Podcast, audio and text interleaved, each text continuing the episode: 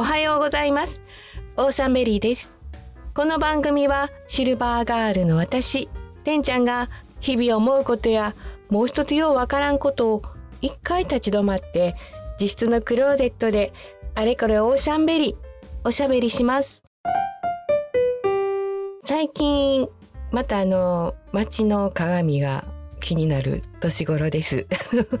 あのえー、っとねやっぱりエスカレーター乗ってる時なんですけど新宿 JR 新宿から都営電車に乗る乗り換えの時にエスカレーター乗っててあれ？私の髪の毛ちょっと黄色くないって思ったんですね。やっぱりあれですよね。街歩いててこう映る鏡チラチラあるじゃないですか。あれ大事。大事ですよね。本当に。やっぱ家の鏡って自分で顔を作ったりとか、決まった光でしか見ないんで、本当の自分が映らないというか映ってないんでしょうね。街の光だったりとか、角度だったりで、えー、誰これって思うことが本当多々あって私。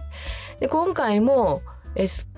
カレーターで下に降りていく時のこうちょっとしたほんと10センチぐらいの鏡になってるところを見てちらっと映った私のグレーヘアがなんで黄色いんやろって思ってこの人黄色って思われるほど黄色くないんですよ。毛先のところがちょっと黄色かったんですよね。そう感じてで気をつけるようになったら家で見ても全体的に見てもそんな、うん、黄色くはないんですけどもちろん黄色に染めてるわけではないんですけど前からお願いしてた美容師さんにグレーヘアにすると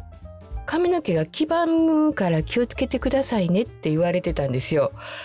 え？なんで？って思って、まあ、確かに白髪っていうか白い髪の毛が黄色い人っているんですけど私のちっちゃい時からねなんでこのおじいちゃん髪の毛黄色いんやろうって思ってた記憶があります。でもねその人タバコ吸うてはるから黄色いんちゃうかなって 私勝手に思ってて。いや私は大丈夫ってその時思ってたんですよ。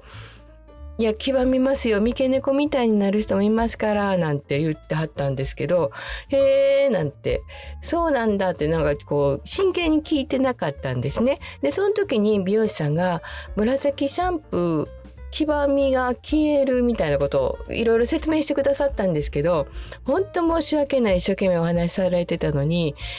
まあ、化学反応的な話だったんでちょっと私苦手やなと思って なんかもう耳耳聞いてることが右から左だったんですね。でそれをパッと思い出したんですよ。でこう調べたらやっぱり髪の毛ってね白いのってね黄ばむんですって。なんか笑い事ちゃうねんけど。別にタバコ吸ってなくてもやっぱ日焼けするんですって。それで特にパーマ当てたりとかあとなんか髪の毛のヘアなんとかってつけるじゃないですか。ジェルだったりとか。そういうのが黄ばんでいくらしいんですね。あと日本人って黒い髪の毛が多いんですけどそこには黄色も持ってる人もいるみたいでメラニン色素には黒色色素のユーメラニンっていうのと黄色色素のフェオメラニンっていう2種類の色があるそうなんです。日本人の場合は黒色色素のユーメラニンがほとんどなのでまあだから髪の毛が黒い人多いんですかね。でもほんの少しだけ黄色い色素がそのフェアメラニンっていうのが含まれてるそうなんです。通常真っ白になるのはこの2種類の色素が髪の毛に入らなくなるので白髪になるっていうことでそれがまあ老化なんでしょうけど黄色い色素だけのそのフェオメラニンだけが残って髪に入ると黄ばんだ白髪になってしまうだから人によっては白髪イコール黄色っていう人もいるみたいですねそういえばなんかプラチナブロンドっていう人います。ほんと金髪みたいな、えー、グレグレーヘアじゃなくてゴールドヘアになってる人がいらっしゃって私なんかお手入れか何か染めてはるんかなと思ったんですけどやっぱり色素の問題だったんですねなんか YouTuber でゴールドヘアライフを楽しんでるっていう綺麗な方の YouTube を見たことあるんですけどあれ天然やったんですね。またね汗かいて汗をかいて紫外線に当たると白髪が黄ばむこともあるそうなんですよ。いや私ちゃんとシャンプーしてますけどね。まあねこんだけ暑かったら汗もかきます。汗はアルカリ性なために紫外線に当たることで白髪が黄ばむ原因になってるそうなんです。今若い人でブリーチっていうんですか？毛をこう脱色してる人も多いんですよねおしゃれでね。でその人たちもやっぱり黄ばみですごく悩んでおられるみたいでそういう方にも、まあ、ホームケアで家で簡単に改善するのがこの紫シャンプーっていうものらしいです。色って補色っていう色があるらしくってなんかこう円形になっていろんなこう色のカードがあってその対角線上になるのが補色というもので例えば赤と緑。あと青とオレンジ。そして紫と黄色も補色だそうです。これなんかこう光光なんですかね。補い合うと消えるそうなんですよ。そしてなんか並べると両方ともの色が引き立つっていうのが補色の世界らしいです。色の世界深そうですね。でその紫色を入れると黄ばみが消える紫シャンプーなんですけどただシャンプーするだけで私2回したら黄ばみが消えました。すごいですね。ドン・キホーテで売ってるらしいんですけど私分かんなかったのでアマゾンの通販で買ったんですけどピュッてこうワンプッシュして出てきたらやっぱりびっくりしますね。なんていうんですか紫根混じったそうおナスみたいな色です。すごいこんなんあえかえだ皮青いこう泡が落ちてきてこう皮青なるん違うかなっていうような濃い色だったんですけど、まあ、つけて洗ったら別に普通に泡立って数分置いた方がいいらしいんですけどまあそんなに置かなかったですけどこう髪の毛洗っといてでこう泡が落ちてこないようにちょっと拭いて体洗って一緒に流すみたいな感じでそれを2回したら白になりました。すごいですね補色長いこと生きてても知らんことってあります。あるんですよね。この間ルミネに行ってちょっと洋服を見てたんです。で私洋服買う時体型がねそう多分こう標準じゃないのでいろいろねこう出っ張ったり出っ張ったり出っ張ったりなんで。それで必ず試着するようにしてます。そしてその私割とこう首周りがゆったりしたものが好きなので試着する時にあれこれどっちが前かなってちょっと悩んでたら販売員の方がタグ？あの首の後ろについてますよね。そのどこどこのお洋服っていうの。それは後ろっていう私は印やと思ってたんですけど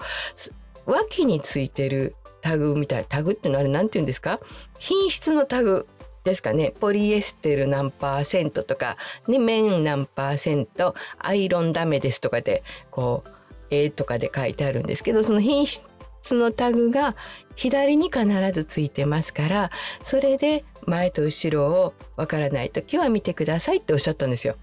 私ねほんとびっくりして長い年月生きてきて、まあ、ほとんど洋服というか洋服毎日着てるわけですよね。左に品質タグがあるって皆さんご存知でしたか？私も本当にもう60年間知らなくてえー、そうなんですかってそうなんですよ知ってると割と便利ですよなんておっしゃってくださって着る前に一回こっちが前こっちが後ろって確認してから着るんですけどこう手繰り寄せてる間にですねあれ？どっちやったっけ？とか思って案の定着てみたら前後ろ逆なんてことをね私ね慌てんぼなんでよくあるんですね。でその時に頭入れる時にこう左目にタグが見えたら OK みたいな感じで確かめたら着てみて前と後ろが逆ってことがなくなったんですよ。すごくないです？これちょっとしたことで。え？なんかつまらないこと言ってます？私。大丈夫？大丈夫？いやこれ私的には画期的やったんですよね。すごく。この洋服の品質のタグが左についている理由は経済産業省の、えー、繊維製品の品質表示というホームページには、えー、品質表示は下げ札でも貼り札でも良いが見やすい箇所に分かりやすく表示することそんな風に書かれているので場所の指定は特にないそうなんですね。まあ、100%ではないかもしれないですけどほとんどのタグ品質タグは左側についてますね。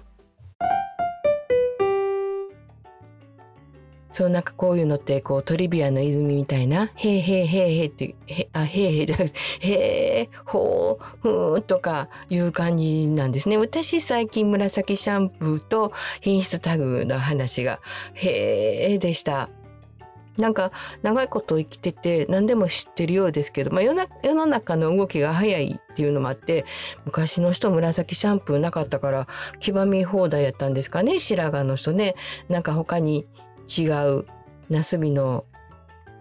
皮の煮込んだやつをこう塗り込んだりとかてなんですかね。いやなんかわかんないんですけどなんかそれなりの方法があったのかもしれませんけど紫シャンプーっていう単語村シャンっていうらしいですけどね。何でも略しますね。村シャンの存在を私今まで知らなかったですしお洋服のタグ品質タグが左側に全部ついてるっていうのも後ろについてるのは知ってましたけど左側に決まってないみたいですけどほとんどは左側についてるっていうのが最近知ってもうすごくへーって思いました。そしてもう一つ最近へーって思ったことがあるんですけどこれねえー、っと皆さんご存知でした？今まだ言うてないから分かりませんよね。ゲゲゲの鬼太郎っていう漫画がありますね。水木しげるさんによって「墓場の鬼太郎」っていうタイトルで生み出された漫画なんですけども1954年らしいです。すごいですね。私より前ですよ。私が生まれる前の話ですよ。えー、今の世の中で私が生まれる前の話って言ったら歴史の時間に出てくることしかないと思ってたんですけどまあ最初は紙芝居から始まったそうなんですね。その中で人気キャラクターっていうかもう鬼太郎目玉親父。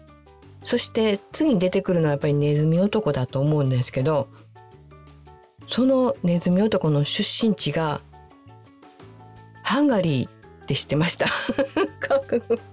ハンガリー出身だったんですって。えー、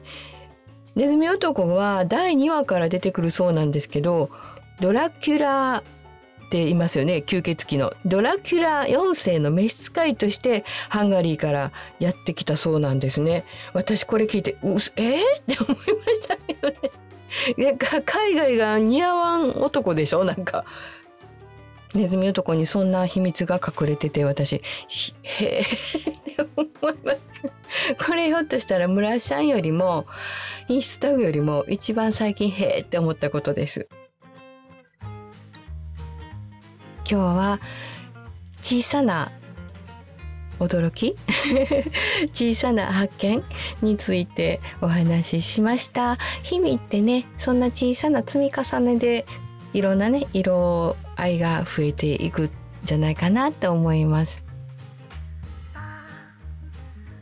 お別れの時間が近づいてきました。この番組は毎週火曜日の早朝に配信しています。皆さんのお便りも大募集しています。最近思ったこと、昔の思い出など、皆さんの声を聞かせてください。番組をフォローしていただくと、次に配信された時に聞いていただきやすくなります。評価で星をつけていただくと励みになりますので、どうぞよろしくお願いします。聞いてくださってありがとうございます。今日も皆さんにとって素敵な一日でありますように。お相手はてんちゃんでした。